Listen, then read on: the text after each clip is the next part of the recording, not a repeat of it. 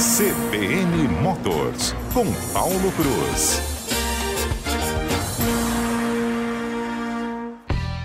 Muito bem, vamos falar agora ao vivo com Paulo Cruz. Muito bom dia, Paulo.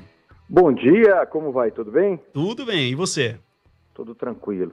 Olha, vamos falar hoje de um assunto muito bacana, viu? A gente sempre fala de carro elétrico, né, e o que ele significa para a gente.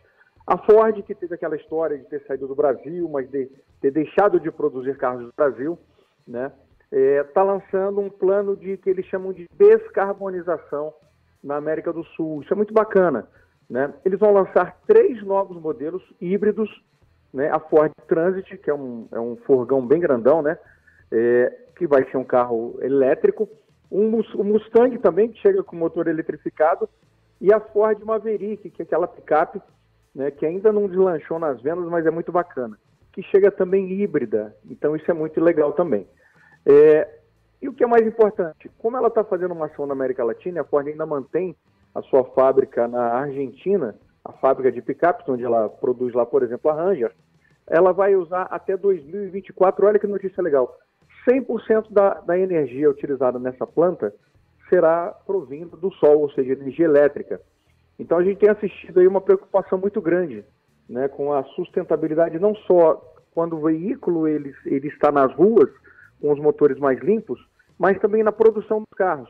Né? Isso atinge vários setores, desde as tintas usadas na pintura do carro, que são tintas que agridem menos o, né, os resíduos da, da tinta, agridem menos o meio ambiente, como também da energia utilizada nas fábricas. Então isso aí é um, é um passo a mais né, no compromisso que as montadoras estão assumindo de descarbonizar o nosso mundo. A gente sabe que o carro gera bastante poluição, né? Cada vez menos, mas ainda gera poluição, desde que ele é construído até quando ele roda nas ruas. Mas a gente está vivendo esse bom momento, onde a gente tem aí essa possibilidade, né? Quem sabe a gente ter um, cidades mais limpas, né? E fábricas também mais ecologicamente corretas. A primeira novidade que chega no Brasil dessa linha de modelos da Ford e a Maverick híbrida, prometida já para o começo do ano que vem. Então teremos aí mais uma opção, né? E talvez a primeira do segmento. Não sei se alguma outra vai correr para lançar primeiro.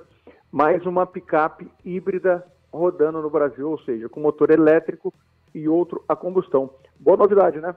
Boas novidades, Paulo. Muitíssimo obrigado pela sua participação. Tamo junto. Obrigado, um abraço a todos. Abraço.